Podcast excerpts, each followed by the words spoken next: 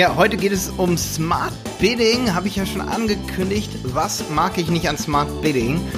Und zwar, ja, ich habe neulich gerade auch mal eine E-Mail geschrieben an den Google Ads Support. Leider habe ich auch noch keine Nachricht bekommen. Ich werde euch auf jeden Fall auf dem Laufenden halten, was äh, da noch so kommt. Erstmal, wo ist Stefan? Stefan ist im Urlaub.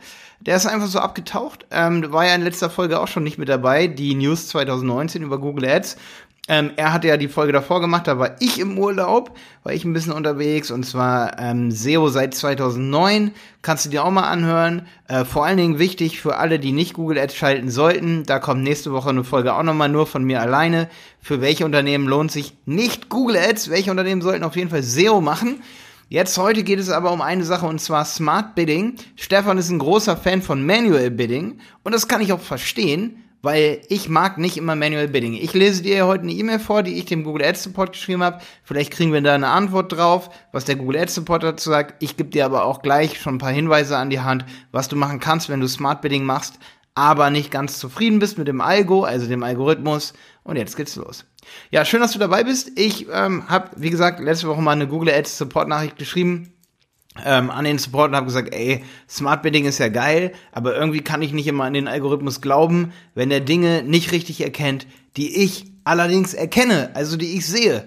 Ne, ich kann jetzt mal ganz gut erklären und zwar, ähm, wenn ich die E-Mail äh, mal so ein bisschen vorlese, dann wirst du es äh, erkennen und dann wirst du auch sehen, ey, Smart Bidding, das ist Fluch und Segen, das funktioniert mega geil mit einfachen Daten und so weiter und äh, mit ganz vielen Keywords ist Smart Bidding auch mega geil, mega cool.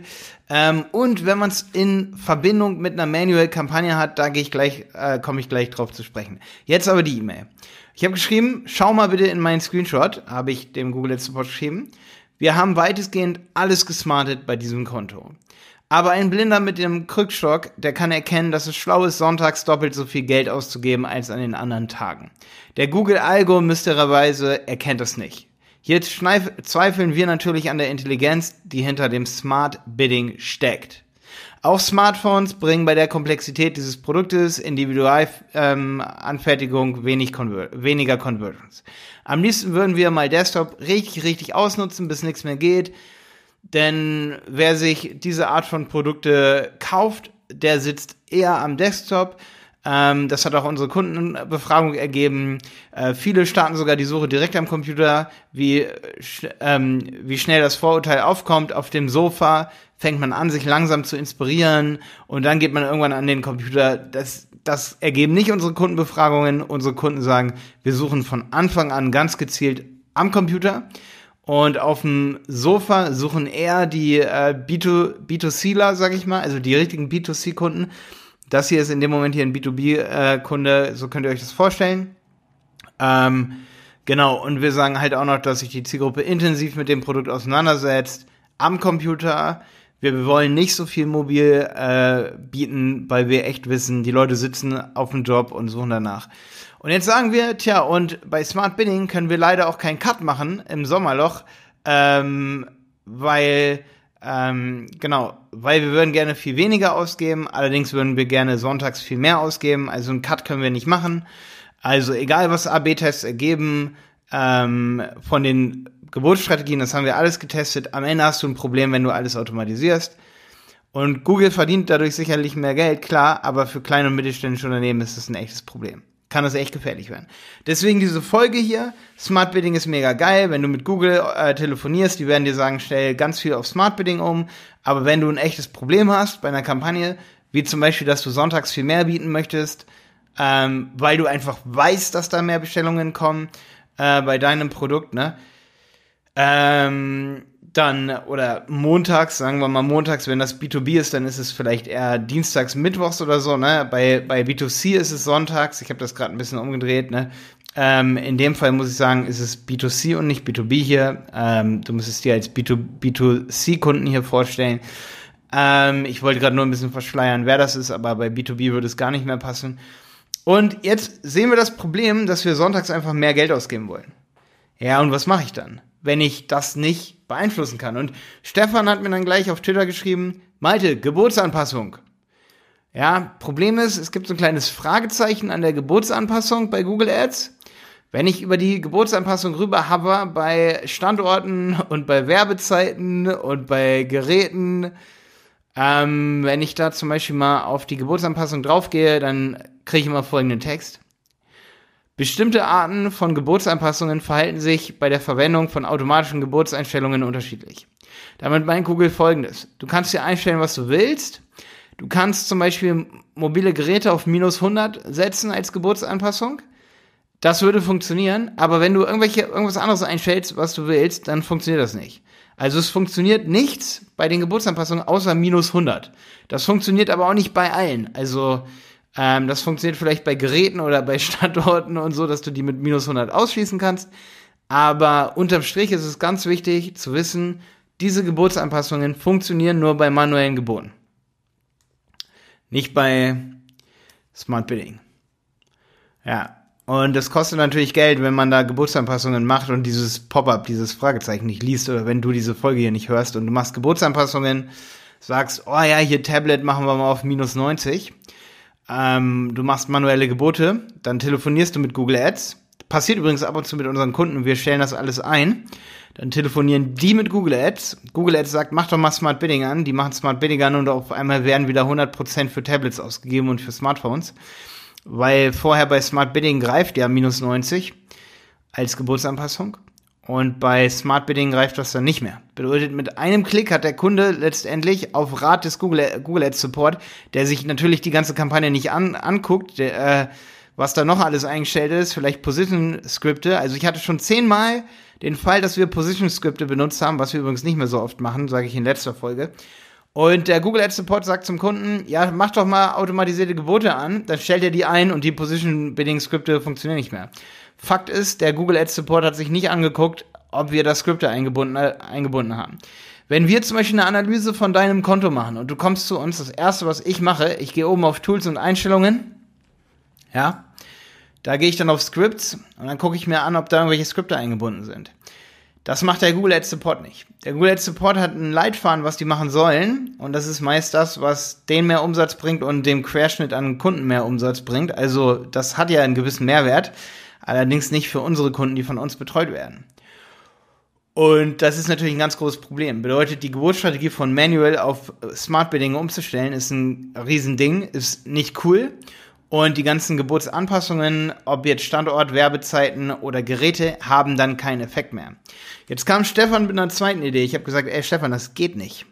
Und Stefan hat mir noch eine Idee äh, gesagt, die ich auch schon öfter von anderen Google Ads Experten gehört habe, die mega geil ist eigentlich. Ich mache einfach neben der Smart Bidding Kampagne eine zweite Kampagne, die ich auf Manual setze und die spiele ich nur sonntags aus. Das ist geil. Funktioniert nur nicht so richtig gut bei ähm, Shopping-Kampagnen. Bei Shopping-Kampagnen, die setzen sich sofort total unter Druck. Das heißt, wenn ich diese Smart Bidding-Kampagne anmache, auch wenn ich die nur auf 1 Euro setze, dann kriegt die andere irgendwie keine Klicks mehr. Ganz strange.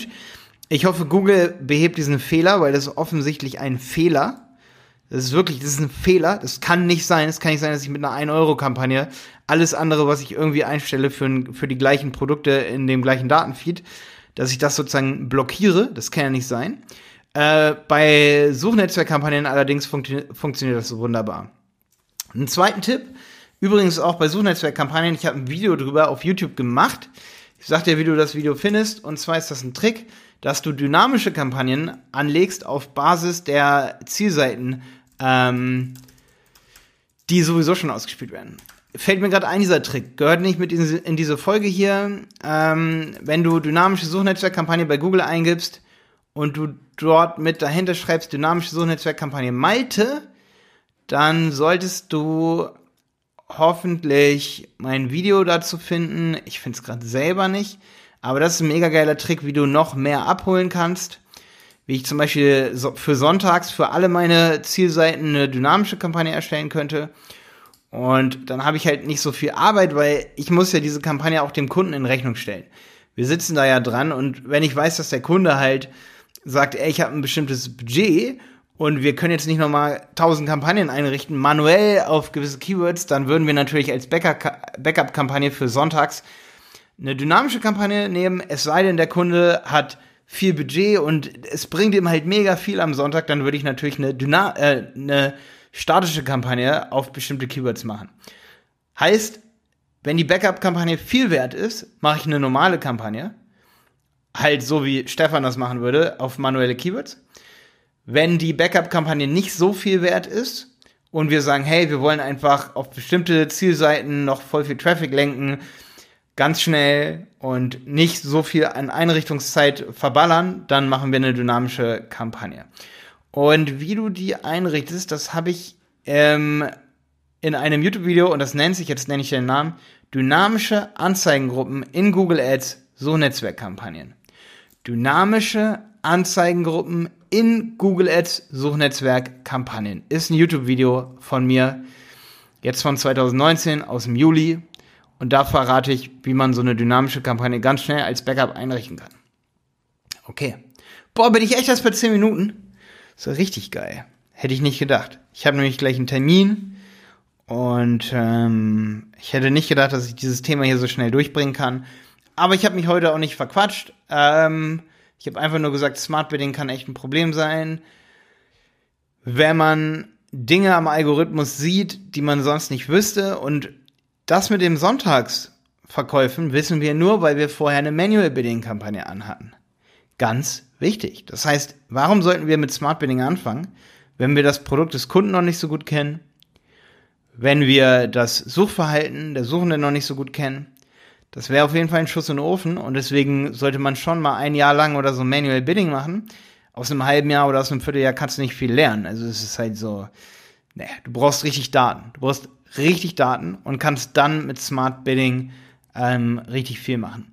Oder du machst von Anfang an eine kleine Smart Bidding Kampagne und gleichzeitig noch Manual Bidding, ziehst da dein Learning raus und kannst dann auf Basis dieses Learnings deine Kampagnen weiter optimieren. Smart Bidding und Manual Bidding geht immer in Hand in Hand. Ich würde niemals sagen, mach nur das eine und nicht das andere. Ganz wichtig. Das eine ist nicht irgendwie viel, viel, viel besser als das andere. Wenn du 100 Keywords hast oder 1000 Keywords, dann ist Manual Bidding wirklich ganz schön viel Arbeit. Es sei denn, du hast coole Skripte und du kennst dich richtig gut aus, bist voll schnell in der Google Ads Oberfläche.